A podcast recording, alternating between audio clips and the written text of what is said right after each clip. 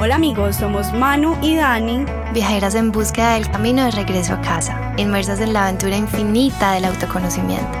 Nos hemos perdido mucho, mucho y muchas veces para encontrarnos y nuestra intención con este podcast es compartirte nuestras experiencias. Experiencias de otros, temas random y otros muy serios. Para acortarte camino o que bueno, por lo menos sepas que no eres el único perdido. Así que ajusta tu cinturón de seguridad, ponte cómodo y disfruta de este viaje. Amigues, buenos días, tardes, noches, esperando que estén súper, súper bien. Yo creo que en esta temporada hemos, como siempre, tenido invitados de todo tipo. Y después de los últimos invitados que ha traído Dani, pues amigue, te tengo una invitada que yo sé que te va a fascinar. Y además, porque te tengo una propuesta. A ver. Y es que hoy Quiero que sepan que yo no tengo, no tengo ni idea de lo que vamos a hablar, de antemano. Ustedes ya saben cómo somos nosotras, ¿cierto? Yo obviamente conozco la invitada, estoy obviamente emocionada, pero no tengo ni idea de qué vamos a... Es más, le pregunté a Manu, y yo, Manu, el guion, ¿qué, ¿qué vamos a hacer? Y me dijo, nada, sorpresa. Bueno, pues es una sorpresa porque mm, porque vamos a hablar de un tema que sé que a ti te emociona, te ha cambiado, te ha hecho investigar y siento que, mm, que ha tenido como una parte muy importante dentro de, como de, de tus exploraciones. Y que lo hemos visto desde un lado mm, un poco más como energético, profundo, espiritual, que me encanta, es espectacular y yo sé que ella, nuestra invitada, que ya la va a introducir, eh, está también súper alineada con el tema, pero yo hoy quiero que vengamos a la tierra.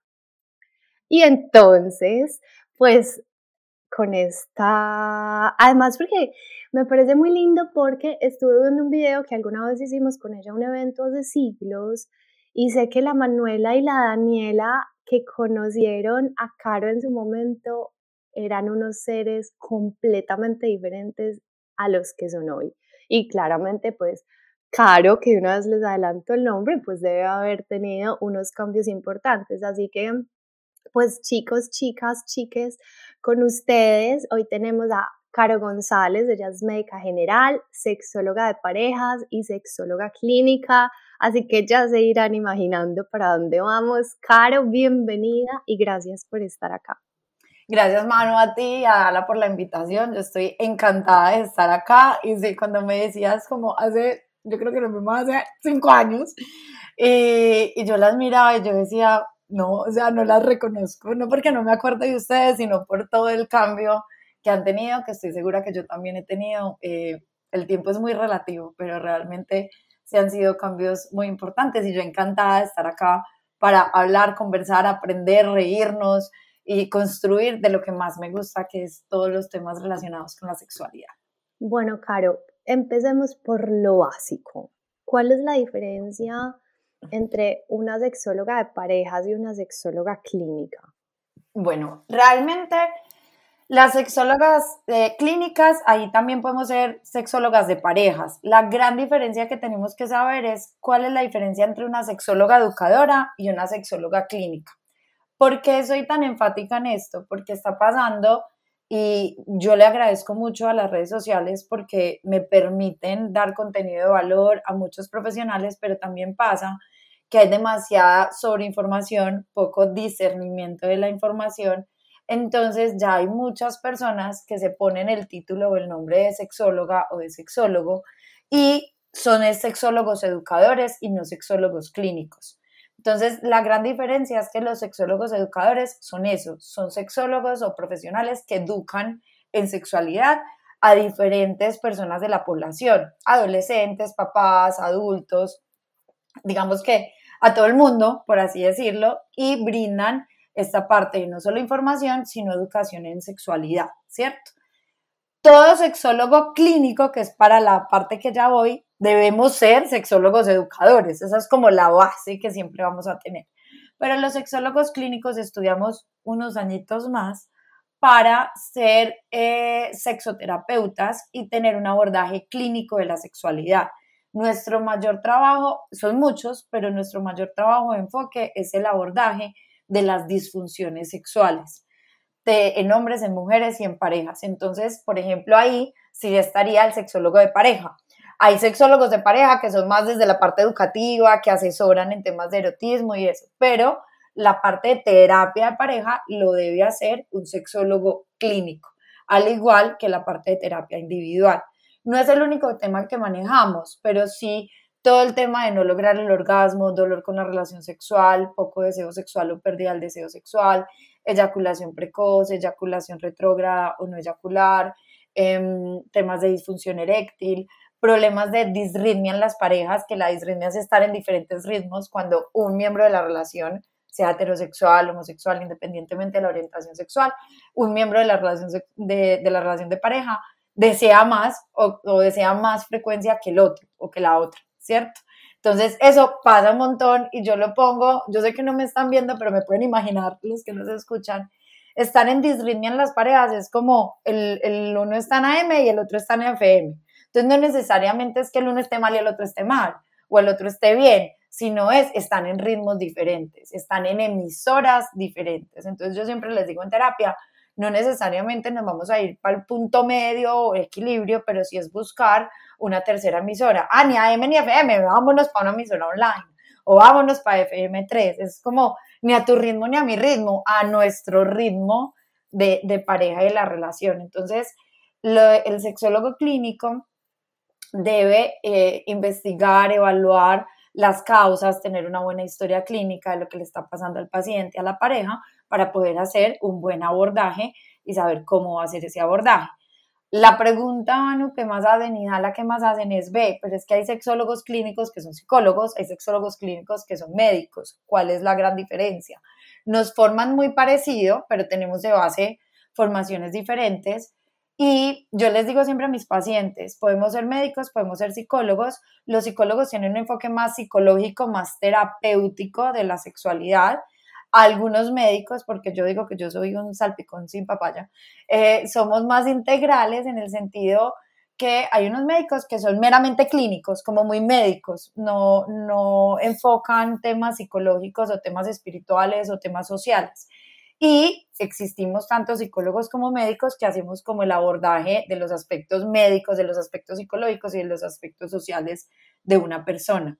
Los psicólogos sexólogos no pueden mandar exámenes o descartar alguna enfermedad o ordenar medicamentos así sean homeopáticos. En el caso mío, yo sí lo puedo hacer. Entonces, aunque muchas disfunciones sexuales, muchas personas con alguna disfunción sexual requieren de un enfoque médico, por lo general también se requiere ese enfoque terapéutico. Entonces yo junto, yo por eso soy un revoltijo, porque les hago terapia, pero cuando mi paciente necesita que yo saque la médica que yo llevo dentro, pues aplico la parte de medicina, porque muchas disfunciones sexuales también nos están alertando de temas de salud o de temas médicos que debemos ponerles atención, ¿cierto?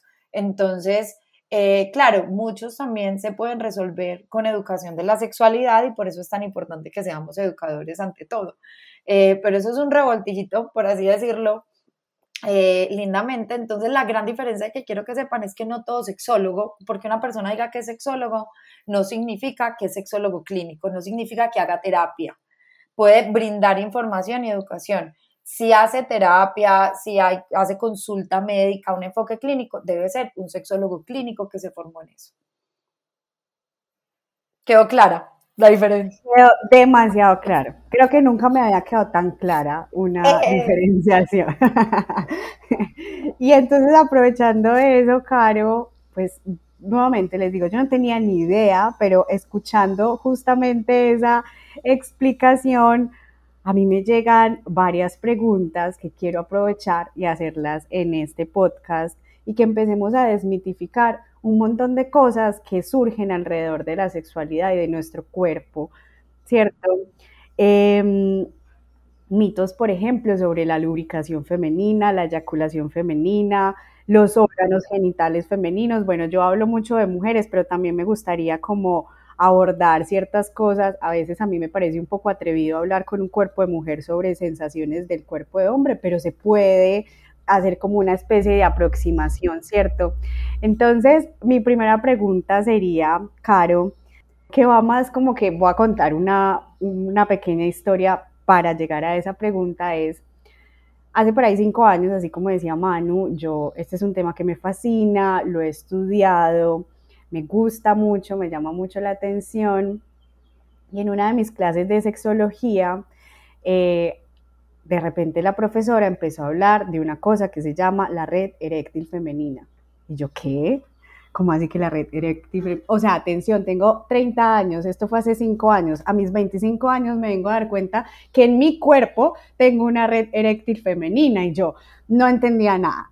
Y la profesora seguía y explicaba y decía, sí, los bulbos vestibulares, esto se llena, esto se tiene que llenar de sangre y tiene no sé qué, y así como el pene se tiene que, pues es eréctil, esto también para que haya una buena penetración. Oigan, a mí ese momento, pues yo dije, no sé nada, no sé nada. Yo salí de esa clase, me fui con mi espejo, voy a buscar mis bulbos vestibulares, voy a hacer que, pues voy a mirar qué es lo que pasa aquí, cómo así que esto es una red eréctil. Yo siempre pensé, ya pues voy a dejar que Caro nos explique bien sobre este tema que me parece muy importante, pero yo siempre pensé que cuando mi vulva se ponía como gordita era pues normal porque era después de haber tenido como una relación sexual, pues como coito. Entonces como que, ah, no, pues me inflamé. Y de repente me doy cuenta que es que tenemos ahí una gran red eréctil que se llena de sangre y yo quisiera que si quienes nos están escuchando se llevan para su casa saber que esto existe y que es muy importante que sepamos que existe, yo ya digo, hicimos nuestra labor, man. O sea, ya, con esto ya libramos, libramos este proyecto. Háblanos un poquito sobre esto, eh, la red eréctil femenina, la importancia que, pues que sí, que estemos listas para ser penetradas, que estemos, que esa red esté disponible. Total. Véala, me encanta tu pregunta. Muchas veces no necesariamente lo van a encontrar como red eréctil, sino también como el sistema de vasodilatación, que ya les voy a explicar un poquito. Y, mm, a ver, empecemos por el clítoris. El clítoris es un órgano que solo tenemos las mujeres, benditas nosotras, que solo sirve su única función en la vida, vino a este planeta a existir para dar placer, no para nada más, ¿cierto? Entonces ese es como su trabajo, su labor principal. Aunque sea su trabajo, no significa que sea la única fuente de placer. Nosotros podemos tener mucho placer y eso es una de las cosas que quiero desmitificar que el placer no solamente es erótico, que el placer no solamente es sexual, no hay nada más placentero que estarme orinando e ir al baño a orinar. No hay nada más placentero que tener frío y ponerme una chaqueta o meterme a la ducha con agua caliente, ¿cierto?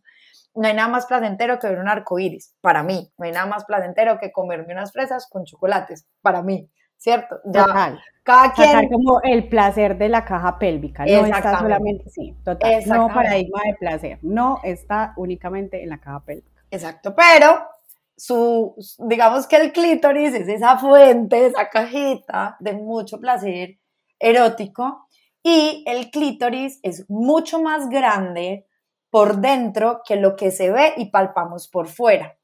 No sé si ustedes han visto alguna vez un clítoris en 3D que tiene bracitos. Como una ajá, y es como una V hacia abajo. Exactamente. Como nos están escuchando y no nos están viendo, después de que terminen el podcast, ahí sí vayan a Mr. Google o a Doctor Google y pongan clítoris en 3D para que se lo puedan ahora sí graficar en la cabeza para los que no se lo han visto. Pero el clítoris tiene bracitos y tiene bulbos, lo que te mostraban, lo que vos me mencionabas ahora. Todo ese clítoris tiene tejido eréctil. No es un pene chiquito, no, es un clítoris, ¿cierto? Y es un clítoris que tiene tejido eréctil y tiene erección, se pone durito, se pone grosito, se pone gordito, lleno de sangre, eh, porque la erección es sangre estancada, se pone durito durante la excitación. Lo que pasa es que muchas veces puede que no nos demos cuenta, puede que nos demos cuenta porque por fuera en la vulva sentimos como el clítoris gordito, como que se escondió para atrás o que, o que se hinchó, pero realmente por dentro él está erecto y durito. Cuando no estamos excitadas, entra en ¿cierto? Entonces se vuelve más chiquito. ¿Qué pasa? Eso se acompaña de que los hombres y las mujeres pasamos por algo que se llama respuesta sexual cuando tenemos relaciones sexuales. Entonces esa respuesta sexual va a llevar a una serie de cambios físicos, emocionales y placenteros. Entonces, eh, conlleva el tema del deseo, también conlleva el tema de los estímulos. A mí me encanta decirles a mis pacientes y decir en estos espacios, los estímulos sexuales son cualquier acción o cualquier cosa que me excita hagan de cuenta que si van a hacer una fogata, para hacer esa fogata ustedes no solamente necesitan fuego, sino leña. Y si no le echan leña, no hay, no hay fogata, ¿cierto? Entonces, los mal llamamos juegos previos, pero no debería ser el juego previo porque eso no es el previo A, eso debería ser el previo y el durante D, ¿cierto? No es como solamente me prendo, sino me mantengo prendida o prendido, ¿cierto? Entonces necesitamos leña para el fuego. Hombres y mujeres no somos iguales biológicamente. ¿cierto? Entonces, el tema de la igualdad lo hablamos más en la parte de igualdad de derechos e igualdad de salarios por, el mismo, por la misma labor que se hace. Pero tenemos que saber que no somos los mismos hormonalmente, físicamente, anatómicamente, ¿cierto? Entonces eso hace que en la respuesta sexual también respondamos diferentes o necesitemos diferentes. Se sabe, y es, hay un tema, y ahorita la lo decía, no puedo hablar de las sensaciones de los hombres, pero también tenemos que saber que no podemos generalizar en sexualidad, no porque a mi mujer me pase esto, a la otra también le va a pasar esto, ¿cierto? Entonces hay una fisiología, hay una anatomía, hay unas bases, pero no podemos generalizar. Entonces, ¿qué pasa? Se sabe que nosotras las mujeres biológicamente necesitamos más estímulos y más tiempo para excitarnos y para tener una respuesta sexual comparado con los hombres, es decir, los hombres prenden más rápido y con menos, pues como con menos estímulos. Nosotras nos demoramos un poquito más, aunque la demora puede ser relativa, y no es que una mujer no pueda tener un rapidito, puede tener un rapidito lo que quiera, pero generalmente necesitamos más leñita y más tiempo para esa fogata. Los hombres hacen una fogata más rápida, ¿cierto? Eso no nos hace ni buenas, ni malas, ni mejores, ni peores a ellos, nos hace diferentes y eso es lo que tenemos que conocer como de nuestro cuerpo y cómo respondemos, ¿cierto? Entonces, eh, con, lo que contaba Dala de esa red eréctil, la red eréctil hace más parte del pene, del pene, sí, y del clítoris, que tiene erección cuando estamos excitadas.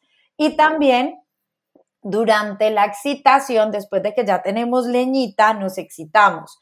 Hombres y mujeres cuando nos excitamos se hagan de cuenta haciendo ejercicio. Se nos acelera el corazón, se nos aumenta la presión arterial, respiramos, hiperventilamos, ¿cierto? Nos da más calor, se nos paran los vellitos, que eso es piloerección, y nos pasan muchísimas cosas más.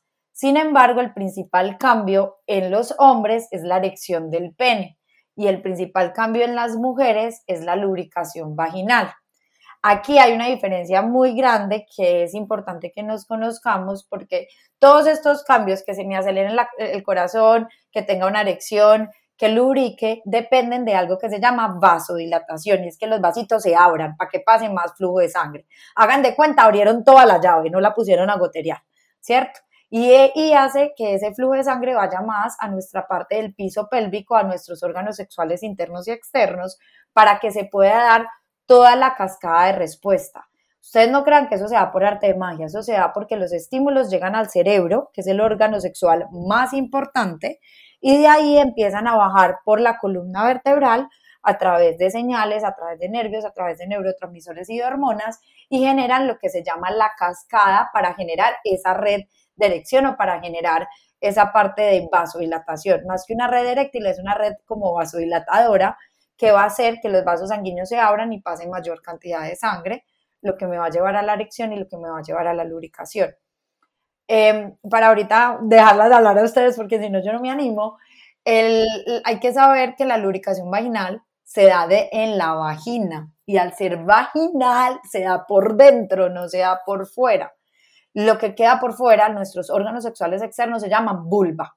No se llama panocha, no se llama cosita, no se llama cuca, no sé, si le quiere decir de ternura, dígale como le quiera poner, pero sepa que se llama vulva. ¿Listo? Entonces Manuel está muerta de la risa y Dala también. Ahorita me cuentan ustedes cómo aprendieron a decirle. Entonces la lubricación vaginal pasa por la vagina porque la vagina es un tubo de unos 9 o 14 centímetros de largo, ella se alarga más en la excitación y se mantiene cerradito y se abre cuando se tenga que abrir, ¿cierto? Entonces, ¿qué pasa? No es un tubo recto, tiene una curvita iniciando. Si alguna mujer nos está escuchando, que me imagino que muchas, cuando uno se pone un tampón o ingresa el dedo o le hacen la citología o algo, no es un tubo derecho, es un tubo que tiene como una curvita que necesita que estés en una posición como diferente para más fácil acceso, ¿cierto? si les parece muy raro, pues es importante que se investiguen, ¿no? Investiguen, o por lo menos aquí vas a sacar una primera tarea en este podcast, es si tú eres mujer y nunca en la vida te has visto tu vulva conscientemente, después de que termine el podcast, o lo paras y vas y lo haces y vuelves con nosotras, vas a agarrar un espejito, a no ser que vayas manejando, pues, vas a agarrar un espejito, te vas a acostar, te puedes quedar en tu baño si quieres, pero también en la cama me parece más cómodo, vas a acostarte mirando hacia arriba con las piernas dobladas y abiertas y vas a mirar tu vulva. Vas a observar sin juzgarte cuáles son tus sensaciones y cuáles son tus emociones. Ojo que emociones no es sentirme bien o sentirme mal. Pilas con eso. Eh, si emociones sorpresa, emociones miedo, emociones asco, emociones alegría, emociones confusión, lo que sea, o sensación en tu cuerpo, lo que logres identificar que pasa al mirarte. Y al mirarte, fíjate si logras identificar cuáles son los labios mayores, los labios menores, cuál es el clítoris, cuál es la entrada de la vagina. Acuérdate que las mujeres tenemos tres orificios.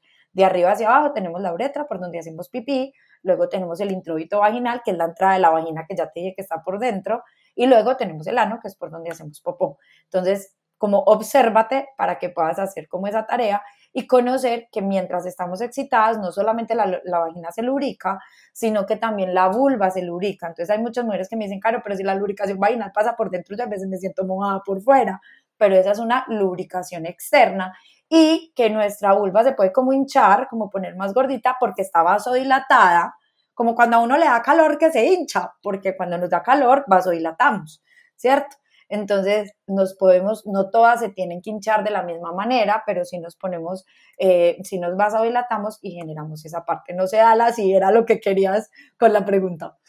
O sea, perfecto. Clase de anatomía. Me fascina. Yo estaba aquí matada precisamente por eso, Caro, porque siento que es muy importante que nosotras conozcamos justamente nuestro cuerpo y hagamos ese ejercicio, agarrar el espejo, vernos, Em, pues los órganos sexuales femeninos, como tú dices, van hacia adentro de alguna manera, entonces pues sí requiere de nosotros esa curiosidad de ir a investigar qué hay allá. Más cuando muchas de nosotras crecimos, y creo que Manu y yo hemos hablado infinitas veces de esto en este podcast, de eso no se toca, eh, yo le decía la cosita. Em, eso no se toca, cuidado, malo, ¿cierto? Em, a mí me encantó, por ejemplo, saber también que la palabra masturbarse viene de mano turbare y como que desde ahí la mano que turba, que perturba y desde ahí también dije, no, no, yo no me masturbo, yo me toco y me toco rico y me experimento y, veo y, y, también para quienes me gusta ese ejercicio que pusiste, Caro, para quienes nos estén escuchando y sus primeras sensaciones sean miedo, asco, rechazo o lo que sea, quiero contarles que pues eventualmente cuando yo hice este ejercicio, para mí también las sensaciones fueron relacionadas con esto, pues por los condicionamientos y creencias que tenemos, pero hoy para mí eh, ya es de un aspecto también muy romántico, pues si le quieren poner, para mí la vulva es el altar del templo, mi cuerpo es mi templo y la vulva es como la joya, el altar del templo.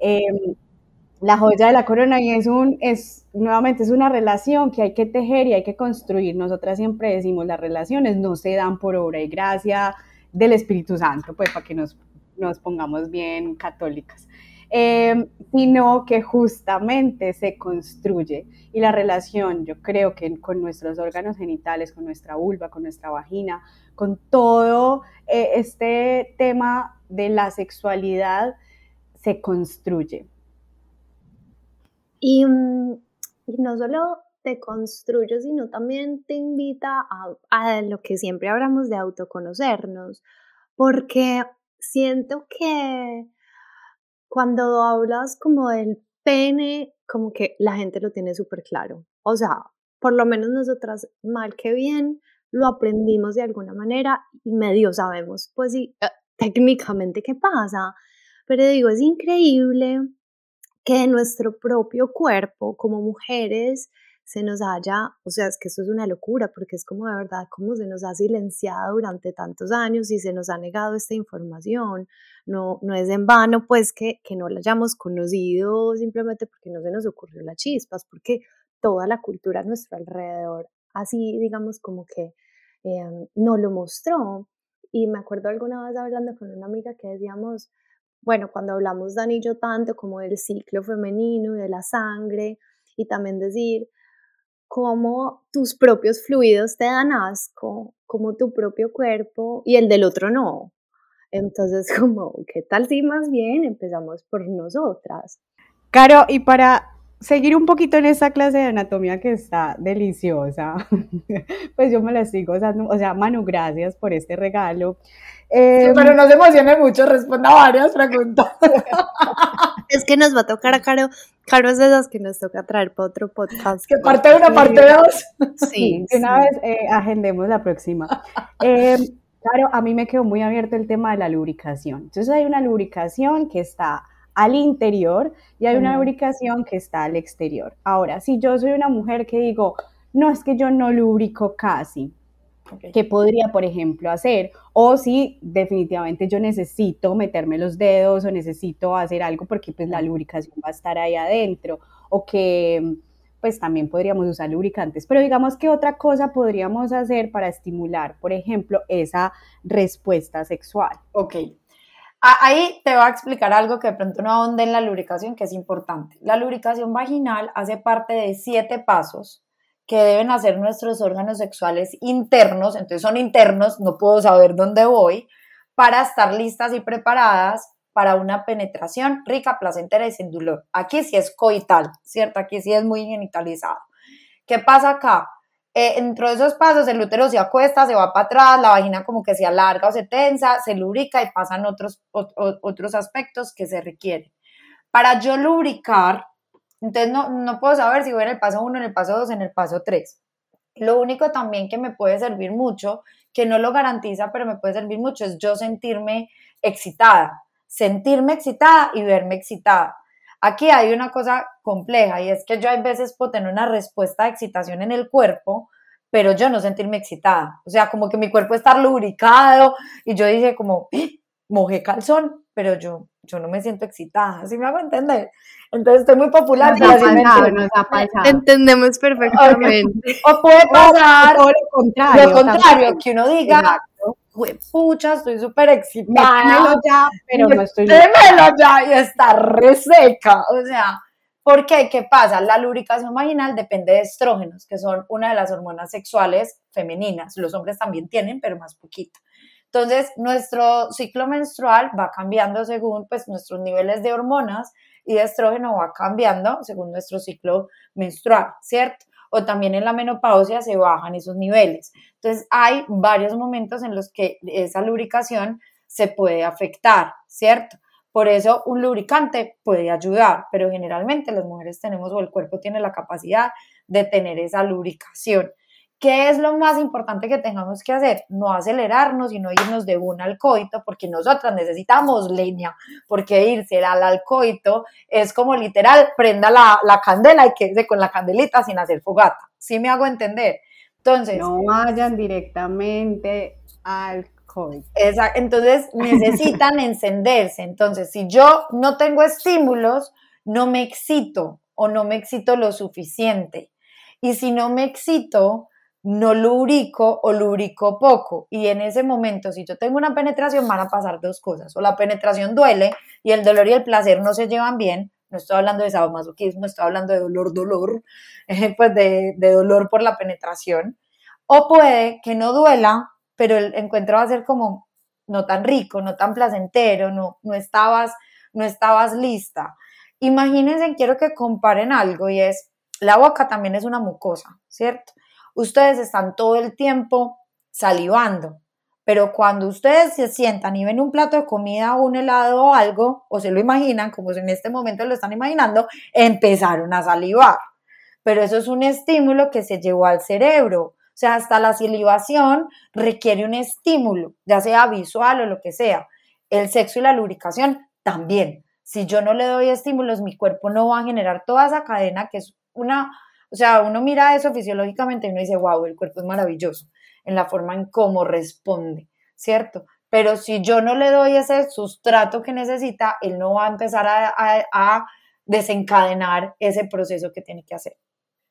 Y el tiempo viéndolo como vuela, pues uniéndonos un poco a, a, esta conversación, Caro, ¿cuáles son los estímulos? Yo sé que para cada mujer todo es diferente, yo sé, em, pero también conozco eh, experiencia personal, porque de hecho, pues digamos que también, pues de una vez le hago cuña, Caro tiene unos podcasts también súper chéveres donde hablas de todo esto, pero entonces yo decía, bueno, haga la lista de cuáles son los estímulos, pero digamos que hablando de esto, que hemos estado y hemos crecido vetadas y hemos podido descubrir muchas cosas a través de nuestras experiencias, pues pucha, o sea, esto sí es mi pregunta como Dani, consulta, es como que, listo, entonces estos estímulos, ¿cuáles son como también para quienes nos escuchan, estímulos que eh, tú has escuchado, digamos, como mayoritariamente, ideas donde pueden ir a explorar también y a conocer nuevas maneras, pues como que listo, pucha, sea creativo, pero es que como que listo, y, y, y a dónde voy, dónde puedo adquirir esos recursos de manera sana para poder tener cada vez mi caja de creatividad y construir ese deseo también sexual en pareja y esta innovación, pues y que no se quede en la película y pues lo que vimos y ya está. Noela, yo quiero que antes de que Caro nos responda a esa pregunta, que seguro la tendrá muy clara, me gustaría que tú pensaras, por ejemplo, en cuáles son tus aceleradores, pues tus detonantes. ¿Cuáles creerías tú, por ejemplo, que pueden ser esas cosas que te prendan a ti? Yo las, a ver, yo por ejemplo las Para que las compartamos y las pongamos en común. Digamos, para las tuyas y las mías y así ya las complementamos con las de Caro y hacemos un gran, una gran caja Listo. de herramientas. Y entonces les voy a decir de una vez nosotros acá que desnudamos el corazón. Yo sé que, por ejemplo, que claramente necesito más tiempo. Me encanta también que lo sepa porque me he dado cuenta que hay hombres que no lo tienen tan claro, que lo podemos conversar y que para mí sentirme en un lugar completamente seguro y tranquila con él me permite que yo tenga toda la apertura y que me abra literalmente al placer con total tranquilidad. Sé que para mí los sonidos son súper importantes como estímulo, tanto los que yo genero como lo que él me diga. Pero acá Pero donde, por ejemplo, ahí como de, del momento del encuentro. Sí, o sea, que me Hablemos antes de. Pero no, esa es mi pregunta, no, no me la cambie, déjemela. Después yo voy a decir los no. míos. Es que yo voy a decir los míos, entonces si quieres. Ahora verá. Ahora. No, es porque me parece genial esto que está pasando justamente porque pensamos que los aceleradores o los detonantes, Caro, pues son en el momento del encuentro. Y por ejemplo, a mí me pone, pues, o me excita mucho una conversación, ¿cierto? Como una conversación picante, el, eh, los besos apasionados, o sea, un buen beso a mí ya es un gran acelerador. Eh, que me miren a los ojos, Oh, que una persona me sostenga y me mire a los ojos y se quede ahí, pues como una persona. Pero como esa mirada de te quiero comer, pero ya, pero, esa mirada seductora. Sí, que te quiero comer, pero no ya, pero te admiro y te estoy aquí, presencia. O sea, a mí la presencia, oigan, un ser que sea totalmente presente, yo soy ahí ya abierta, disponible. Las miradas también coquetas me parecen la ropa holgada, pues por ejemplo para mí usar ropita así como suelta de holgadita que esté así como rozándome el cuerpo, también me parece como súper excitante los juegos de roles. O sea, yo no llamarme Dala, yo llamarme Martina, llamarme, yo qué sé, Rebeca, eso también me parece em, como que me, que me da como cosita sentirme deseada. O sea, que a mí un ser me diga, puta, estás demasiado rica o no sé, estás divina, yo, a mí eso me prende una. por ejemplo, Manuelita, eso era lo que estábamos hablando. Yo creo que tú sí tienes muy claro esos detonantes, pero si quieres pasamos ya a tu pregunta y que le responda la doctora. Sí, o sea, yo, yo, digamos que en esa parte, extrañamente soy como más terrenal, o sea, a mí que me miren me da igual, fue puta, o sea, si me miro a los ojos, es como que, pues por ejemplo, si me dicen, yo digo, me miro a los ojos y yo me voy por un lado súper trascendental, porque yo tengo una personalidad demasiado aire que me podría quedar ahí en las hadas y mariposas. Entonces yo necesito a mí que me traigan a la tierra, pues, palmar la nalga, o sea, como cosas así una palmadita en la nalga, ¿qué tal? Como un abracito de esos que te meten la manito. Ay, no, eso me parece. es que esas son las cositas, esas son las pues, cositas, es como. Pero, digamos, hay unas me cosas. Está estimulando. sí, y hay unas cosas que, por ejemplo, yo pienso más sobre todo en cosas mm, también a largo plazo, porque no es lo mismo que mi pareja mientras yo estoy desayunando me abrace y yo ya voy a salir y yo siento, o sea, me fascina, pero no era lo mismo como pasaba la primera vez que me abrazó por detrás que yo mojé cuco.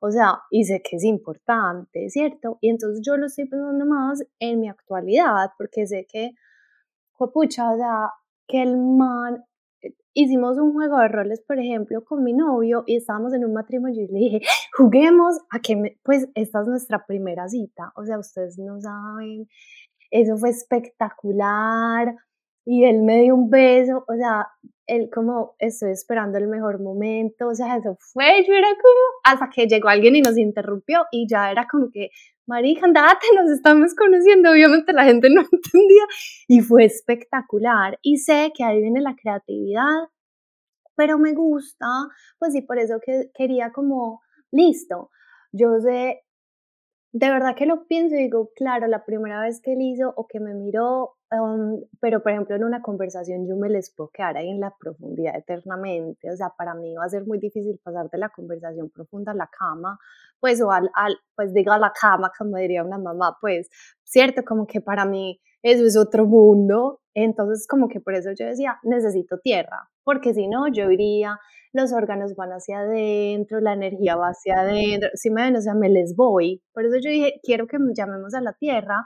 Y en mi caso puntual, quería yo preguntar es, listo, esto lo tengo claro, por ejemplo, Dani, como tú dices, lo tienes súper claro, pero ¿y si yo quiero descubrir, eh, así sea en el previo, nuevos? Yo les digo, a, amigas, yo no sé dónde investigar, o sea, dónde se me ocurre, yo le digo a Daniela, amiga, pero pues a mí me encanta que me hablen y él me dice que, que quiere que me diga y yo no tengo ni idea qué responderle, yo solo sé que me fascina que me haga, o sea, que me fascina, pero cuando me dicen que yo digo, pucha, pero es que... Cuéntame lo que me vas a hacer. Sí, pero y si me dicen, dime más, y entonces yo, listo, o sea, es que tengo una caja de creatividad relativamente reducida Obviamente, porque uno también empieza a crear desde lo que conoce y lo que ha experimentado. Y mi pregunta es acá, bueno, y, y si no, ¿para dónde cojo? Porque me interesa. O sea, ¿cómo hago para nutrir esto? Amiga, no, aquí ya estamos poniendo colores, colores de todo en esta caja. Yo les diría que esto va a dar como para otro podcast, pero que voy a hacer todo lo posible por responder como en cuatro minutos. Ok. Bueno, no, tenemos otros diez. Bueno, pero no me digas que tengo diez porque me emociono. me voy para 20 de madre con los cuatro que son con cara de diez. Entonces, ¿qué pasa acá? Justamente las dos han dicho cosas maravillosas que yo voy a tratar de, de, de, de ponérselas desde lo profesional y es los estímulos sexuales hay mucha variedad, ¿cierto?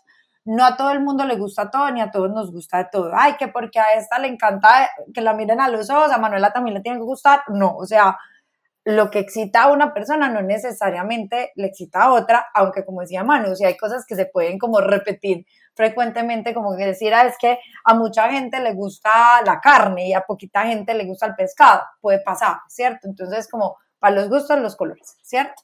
Entonces, los estímulos pueden ser muy variados y una, una forma de que los podemos clasificar, no existe así, pero como para que, para que se los imaginen, hay unos estímulos que son como en el momento erótico per se, que uno dice, me encanta hacer o que me hagan sexo oral, me encanta que me masturben o masturbar, eh, me encantan el acto sexual que me den nalgadas, pero no me las den fuera del acto sexual. Esos son como estímulos sexuales en el, en el momento erótico, ¿cierto? En el encuentro sexual, con o sin penetración, con o sin orgasmo, o sea, en encuentro erótico, y por eso a mí no me gusta llamarle sexo, sino encuentro erótico, porque erotismo no es el previo a, erotismo es toda la experiencia, ¿cierto? Y hay otros estímulos que no solamente son en el momento per se, sino que también pueden anticipar al encuentro sexual. Ojo que anticipar no es lo mismo que planear. Anticipar es como que no solamente me van cultivando el deseo y me van dando ganitas, sino que me voy como excitando en el día a día. Y esa es una diferencia muy grande que tenemos los hombres y las mujeres culturalmente hablando. Em, quiero puntualizar y no quiero que se me enreden, deseo y excitación son diferentes, o sea, que yo tenga deseo es diferente a que yo me excite y las cosas o los aspectos que a mí me dan más deseo o que me apagan el deseo pueden ser diferentes a las cosas y a los aspectos que me exciten o me apagan. Me hago entender. Pero lo que sí es muy culturalmente hablando, sobre todo en Colombia y en países de Latinoamérica, es que las mujeres socialmente estamos más castradas desde lo sexual. Entonces, aunque hombres y mujeres tenemos la capacidad de fantasear, de pensar en sexo, de todo eso, no lo hacemos tan natural no lo tenemos tan en nuestro registro. Yo les pongo a mis pacientes, yo les digo, vean, si ustedes van por un centro comercial y ven una vitrina eh, con un hombre y una mujer, por así decirlo, de vestidos de baño, muchas de nosotras decimos como, ay, qué pantaloneta de tortuguitas tan linda. Y no vemos el man que lleva la pantaloneta de tortuguitas, en el caso de que seamos heterosexuales. Y decimos, ay, qué vida tan bonita, qué vestido de baño tan lindo, cómo se me vería a mí, no sé qué.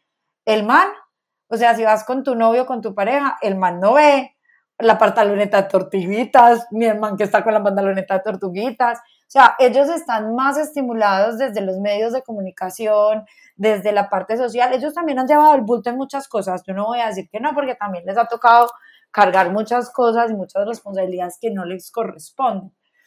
Pero en el caso de, de la parte sexual, muchas veces yo les digo a mis pacientes que tienen bajo deseo sexual, les digo, ¿Cómo pretendes excitarte y si no hay deseo? Aunque el deseo lo podemos cultivar, pero llegar a la casa a las nueve de la noche después de que tuviste un día agotador, después de que estás cansada, agotada, él también está cansado y agotado. Pero él en todo el día subió una escalerita excitándose, desexcitándose, teniendo estímulos que, que le recordaban que tenía erección o que le recordaban como, uy, qué rico esto, o mira qué, mira qué estímulo tan bueno desear algo que no deseaste en todo el día o peor aún en toda la semana, porque es que pretendemos prendernos como, como switches de, de bombillo, me olvidó cómo se había llamado, cómo se llamaba eso, como, como switches de bombillo y esto no es un on-on que prendemos. Entonces, respondiendo a la pregunta de mano, uno, yo les pongo una tarea como la de mano, pero más profunda y es dividan en dos las preguntas es, ¿cuándo siento más deseo y cuándo siento menos deseo? Inclusive no solamente se queden en estímulos de, la mirada en el ojo, sino de, con los sentimientos. Siento más deseo cuando mi pareja me huele más rico, cuando no estoy peleando con mi pareja, que esa es una muy frecuente, o cuando me siento bien conmigo misma. Eso hace que me ponga más como en mute con, con mi pareja, ¿cierto? Entonces, ¿cuándo siento más deseo y cuándo siento menos deseo? Y también si van a ir a hacer la lista, escríbanla, que esas yo, por ejemplo, aquí hago una cuña, yo ese ejercicio lo tengo en mi libro, yo tengo un libro publicado de sexualidad en la mujer, que amo la sexualidad en la mujer, el libro se llama El placer de estar conmigo, y justamente se llama así porque el placer no solamente es que se sienta rico siempre, es el placer de conocerte, el placer de descubrirte, el placer de conocer tus lados oscuros. Eh, es todo esto, ¿cierto? Entonces en el libro les pongo a hacer un ejercicio de que escriban en una lista qué me excita, qué me prende, cuáles son mis aceleradores sexuales y qué me apaga, cuáles son mis frenos sexuales. No se asusten si ven que un mismo estímulo se puede comportar de las dos formas, porque hay estímulos que son ambivalentes. Inclusive en el momento, puede que yo me vaya para una discoteca y conozca a un man en esa discoteca y me excite porque yo diga, pucha, ¿qué es esta atracción? Me lo quiero comer, pero por el otro lado, empiece a sentirme culpable por lo que socialmente me enseñaron y diga, pero pues, no lo conozco, no sé cómo se llama, entonces como que me excito y me prendo, me excito y me prendo. O puede que un mismo estímulo en un momento me haya excitado mucho y lo hago unos meses o unas semanas después y puede no tener el mismo impacto precisamente porque se comportan de forma ambivalente. Hacer la lista no es que cada vez que vas a llegar al sexo vas a llegar la lista, vas a llevar la lista o hacerla, es conocerte y saber que esa lista no es fija, que esa lista va a cambiar, que puede que tenga cosas que, que se hayan mantenido en el tiempo y se vayan a mantener, pero por lo general van entrando estímulos y van saliendo estímulos. Entonces, la tarea no es solamente hacerlas, mantenerla actualizada, así como actualizas tu celular, actualizas tu computador, actualiza también tus estímulos, porque una cosa que se mano es muy cierta, no es lo mismo lo que te excita empezando una relación de pareja que cuando ya llevas años o meses en la relación de pareja. Entonces, para aumentar esa cajita de imaginación y creatividad, una de las cosas que yo siempre les digo es, piensen en cada órgano de los sentidos. Entonces, los órganos de los sentidos son la entrada al, erotismo, son la entrada al placer. Entonces, para no ponerles cinco, pongan tres, como empiecen por ahí, para que no se sientan muy abrumadas y van a, eh, van a escribir tres cosas que me excite con los ojos. Inclusive puede ser que me los cierren, puede ser taparlos o taparle los ojos a mi pareja. Puede ser ver a los ojos o ver a, mi pareja excitada o ver una película si no sea porno. O sea, ¿qué les gusta ver? ¿Qué les excita? ¿Qué les, eh, como decía Mano ahora, qué les excita? Escuchar gemidos. Hay, hay personas que se excitan con que les digan groserías durante el sexo o las relaciones sexuales. Si eso les gusta, acuérdense que todo lo que se haga debe ser consensuado, pero es un gran recurso. Entonces van poniendo ahí el tacto, no podemos olvidar que la piel es el órgano más extenso que tenemos en nuestro cuerpo y que nos da, yo, yo, yo les voy a responder ahora la pregunta porque Dala y Manu decían ahora, bueno, ¿y qué le gusta a Caro? A mí, por ejemplo, me excita demasiado las caricias en la espalda o los besos en, en la espalda o en, los, en las orejas, ¿cierto? Todas las personas tenemos zonas eróticas, entonces en la parte del tacto vas a hacer tu mapa erótico yo ahí quiero decir que, por ejemplo, mi planta de los pies. A mí me da cosquillas. No, la planta de los pies y detrás de las rodillas. Pues para que en serio hagan ese mapa erótico, es muy interesante. Total, entonces así como Waze tiene mapas, así como necesitamos un mapa de muchas cosas, hagan su mapa erótico para después también conocer el mapa erótico de la pareja.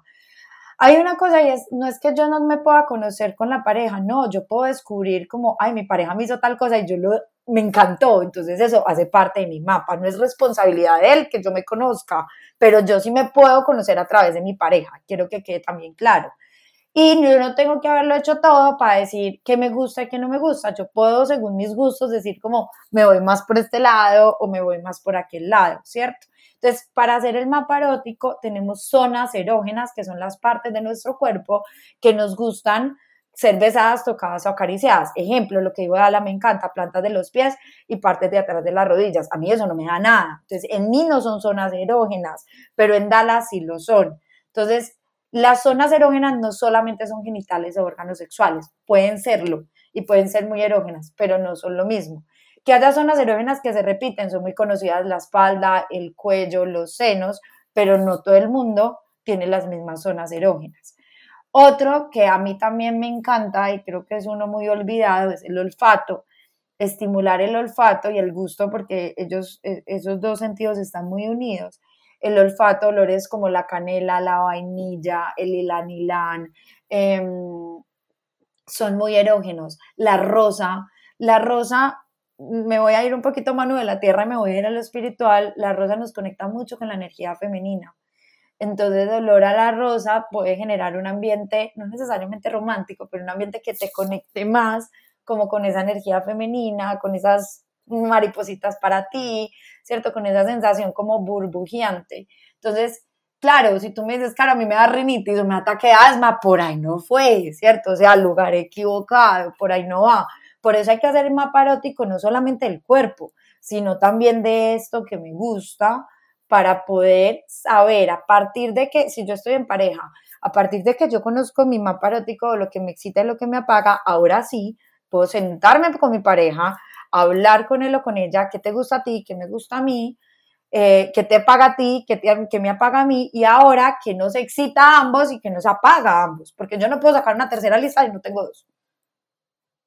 Y yo siento que dijiste algo muy importante cuando hablabas de es importante autoconocerme y, y, también conocerme con mi pareja y yo creo que acá que, que amé la explicación que nos diste al principio de la profesión, desde la terapia también, porque como les dije ahorita, descubrir que en estos lugares en donde yo me siento tranquila, en paz, segura, que tengo el permiso y la confianza eh, y la certeza de que puedo ser yo, de que puedo expresar, de que me siento cuidada y que yo también cuido este espacio, pues y entre nosotros nos cuidamos, es donde mayor placer también puedo sentir.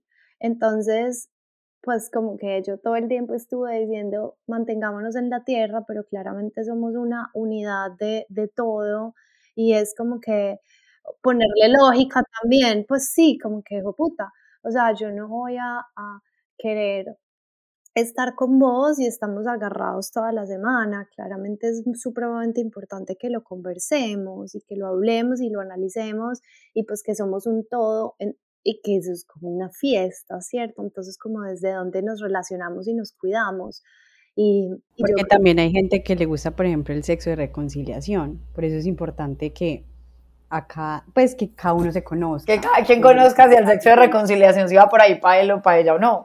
Pues, y entonces es como que, como, como, yo me acuerdo que yo tenía un novio que me decía, pero ¿cómo no? Así nos reconciliamos. Y yo era, pero yo cómo voy a estar con vos si estamos peleando. Pero Manu, fíjate que eso pasa mucho. Yo tengo muchos pacientes, y, y, me ha pasado incluso en pareja, pero yo tengo muchos pacientes mujeres que me dicen como, Caro, peleamos, y ya estamos bien, y quiere sexo de reconciliación, y yo soy como, no, güey, madre, a mí tráteme bien, tráteme lindo, tráteme bien, y yo me le pongo en mío, pero no me peleé, que yo ya a mí eso me, me desinfló momentáneamente, pero eso me desinfló. Entonces ahí pero por ejemplo, somos muy diferentes. Exacto, una cosa no tiene que ver con la otra. Yo podría estar bravita y el sexo. Pero, pero si vamos a entrar en el juego, vamos a entrar en el juego. Pero justamente ese es el tema de que no podemos generalizar en el sexo. Exacto, exacto. No hay una normalidad en el sexo porque ¿qué es lo normal? ¿Y para quién sería lo normal? No, y, y, lo que tú dices, siempre y cuando sea consensuado, todo es válido. Todo es válido. Todo es válido, pero lo más importante que, retomando ahí lo que estaba diciendo Manu, el autoconocimiento, ¿cierto? El nosotros saber qué es lo que queremos y, y yo también creo que una forma de saber lo que queremos es llevarnos a la experimentación. Yo no voy a saber qué quiero, si me gusta o no, si yo no me hago un masaje conmigo misma y me toco detrás de la rodilla y digo, wow, qué dicha detrás de la rodilla ¿cierto? Como tener esos espacios para mí, conmigo, y ya luego compartirle ese mapa erótico a mi pareja. Eh, pero sí, no. ¿Les puedo dar otra tarea? Soy muy profesora, soy muy sí, queremos tarea, queremos Aquí nosotros tenemos la lista, o sea, escuchen, ustedes no la pueden ver, pero aquí está la lista anotando las tareas. Aprovecha igual, si eres hombre y nos estás escuchando, también lo puedes hacer, porque tampoco tú eres una máquina de tener sexo, ¿cierto? También es importante que tú te conozcas. Entonces, esto es súper importante y es cuando estén dos veces a la semana, o al menos háganla una vez y, y verán que, cómo se siente diferente. Se bañan, se lavan el pelo, la, el cuerpo, lo que quieran, y se van a quedar unos raticos, un ratico suficiente, cortico puede ser, y van a cerrar los ojos. Los que se bañan con agua fría no me parece tan divertido el ejercicio, pero ahí miran cómo lo, cómo lo quieren hacer. Pero entonces cierran los ojos y empiezan a acariciar todo su cuerpo, sin juzgar y observando. Sí, durante la ducha. Inclusive si hay algunos que, se quieren echar jabón, se pueden, yo digo que después de bañarse. Sí, enjabonarse es muy delicioso. Pero también enjabonarse, ¿cierto? Inclusive, y yo se lo pongo mucho a mis pacientes, inclusive no solamente en la ducha cerrando los ojos, sino que hay muchas mujeres que se aplican crema humectante todos los días y eso es como si no hubiera mañana, tun, tun, tun, tun, tun, tun, y aquí ya nada pasó, o sea, así como tun, a la carrera. Aplíquense en la crema con conciencia, así sea en 30 segundos que se la aplicaron, pero aplíquense en la consciente de qué están haciendo y cómo están tocando su cuerpo. Eso de la ducha, esto de la crema, hace algo que se llama focalización sensorial. Le voy a meter acá psicología y conducta a la vaina. Se llama focalización sensorial y es que nos ayuda a focalizar las sensaciones, a estar en el aquí, en el ahora. Si yo no focalizo sensaciones, por ahí dicen que el placer es una emoción, es una actitud, es una sensación. Y si yo no estoy conectada a mi cuerpo, también en lo terrenal, valga la redundancia, si no estoy conectada, si mi cuerpo está por un lado, mi cabeza por el otro, y yo no estoy sintiendo lo que mi cuerpo me está diciendo, yo no voy a sentir placer. Entonces puedo tener el mejor juguete sexual, puedo tener la lista de todos los estímulos que me prenden, pero si yo no los siento, no los focalizo, no focalizo esas sensaciones, empaque vámonos. Y al final, Caro, yo creo que fue una de las razones por las que quisimos tenerte en este espacio, porque pues sentimos que esto es como, como habla la medicina funcional, esto es un todo, ¿cierto? No, pues como que toda la integración de todas las arandelas que, pues, que están en la vida, como tú decías, puede ser que médicamente necesites apoyo, que te falte una vitamina, que no te estés alimentando bien, que no estés durmiendo bien, pero también es la relación con tu cuerpo y la invitación a la presencia, que siempre nosotros desde los sentidos es la mejor manera de llamar a la presencia, de decir que estoy escuchando, los pajaritos que cantan a mi alrededor, cómo me traigo acá. Y yo, por ejemplo, también, para mí eso es un ejercicio súper útil, inclusive eh, cuando la mente me hace jugadas que lo saca uno del lugar en donde está, cierto que uno es ahí con el otro y es como, y entonces yo empiezo a decir y me llamo los pies, cómo se sienten los pies, cómo se sienten tus piernas, cómo se sienten tus brazos, cómo se siente tocar su piel, entonces como que yo ahí digamos que amo los sentidos porque finalmente son los que te recuerdan que estás en el momento presente. Total. Y bueno, ese ejercicio me funciona un montón cuando, como muchos memes dicen que uno está pensando en la lista del mercado, me funciona un montón para traerme, pues no. Bueno, y sabes que pero... otra cosa importante, no solamente es que es súper importante los hábitos de cómo duermes, del ejercicio, de todo, sino también cómo te estás relacionando con las demás personas y cómo te estás relacionando en pareja, o sea, cómo estás alimentando también de tus relaciones esa relación contigo mismo o contigo mismo y también cuáles están siendo tus pensamientos, porque no se trata de ser necesariamente positivista, pero si tú estás alimentando el órgano sexual más importante, que pereza eso, eso tal cosa, o esto está mal, o esto es aquello, ese es el alimento que le estás dando a tu cerebro y esa es la cascada que él va a hacer o no va a hacer y lo que te va a poner en cuanto a lo erótico. En cambio, si tú vas fantaseando, pensando, las fantasías no son perversas, son un elemento erótico grandioso. Y por ejemplo, una de las herramientas que no les di ahora, de si quieren saber qué les gusta, lean literatura erótica, escuchen audiolibros eróticos, escuchen podcasts de relatos eróticos, vean series, o sea, con lo que vibren de temas que les puedan alimentar esa imaginación y esa creatividad y no sientan que tengan que empezar de cero. No, no, no significa que quieran hacer eso, eso les va a ayudar a alimentar el cerebro porque el cerebro necesita engaño, porque si tú llevas con la misma persona cinco años, por eso te sirvió Manuel el juego de roles que hiciste con tu pareja en el matrimonio, porque estabas engañando al cerebro, entonces engañar al cerebro es como quiero más, es más eso, entonces se prende, se activa, entonces justamente engañar al cerebro no es estar con otra persona, engañar al cerebro es darle estímulos diferentes, darle pensamientos diferentes, entonces exploren por ahí, también aprovechen la parte de estos podcasts, de podcasts que hay de estos temas, de, de, de videos cortos en redes sociales, porque todo eso les va a ayudar de, ay, fulanita mi amiga hizo esto, no me tiene que gustar a mí, pero puedo decir, ¿será que a mí me gusta así o a mí me gusta así? Lean libros, no solamente de literatura erótica, sino de, em, de conocerse a sí mismo. Claro, y entonces, bueno, pues yo creo que quedamos, por lo menos este tema, les queda de tarea a todos. Y, y, si tienen dudas, si quieren hablar contigo, si quieren hacer terapia, eh, escuchar tus podcasts de, de, los que hablé, ¿dónde te pueden encontrar? Bueno, a mí me encuentran en Instagram en arroba, en arroba sentido guion bajo sexual, me enredé.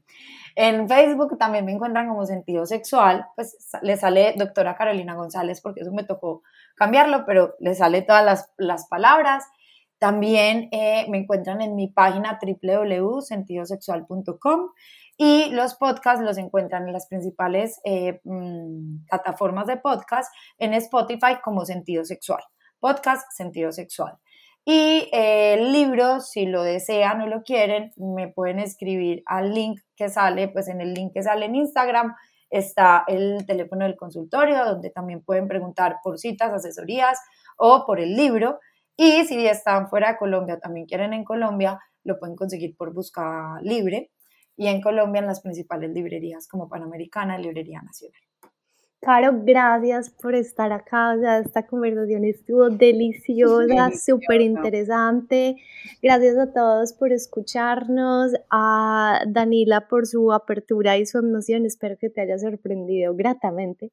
Y... Amiga, muchas gracias. Ese es el tipo de podcast que me gusta. Nosotros también. Creo que nos quedaríamos todo el día aquí, todas las tres. Sí. Yo sé, pero hay unos que me ponen a llorar. En cambio, este me dejó con ganas de ir ya a comer el aceitico de coco, ponerme la canción y. Así que, pues que lo disfruten, recuerden sus tareas, no las dejen ahí como que les cause risa y ya, sino que de verdad explórenlo, disfrútenlo, gocen lo que la vida es supremamente placentera en todos los momentos y venimos acá a ser felices. Así que recuerden seguirnos en arroba conecta con sentido y Feliz, feliz viaje para todos.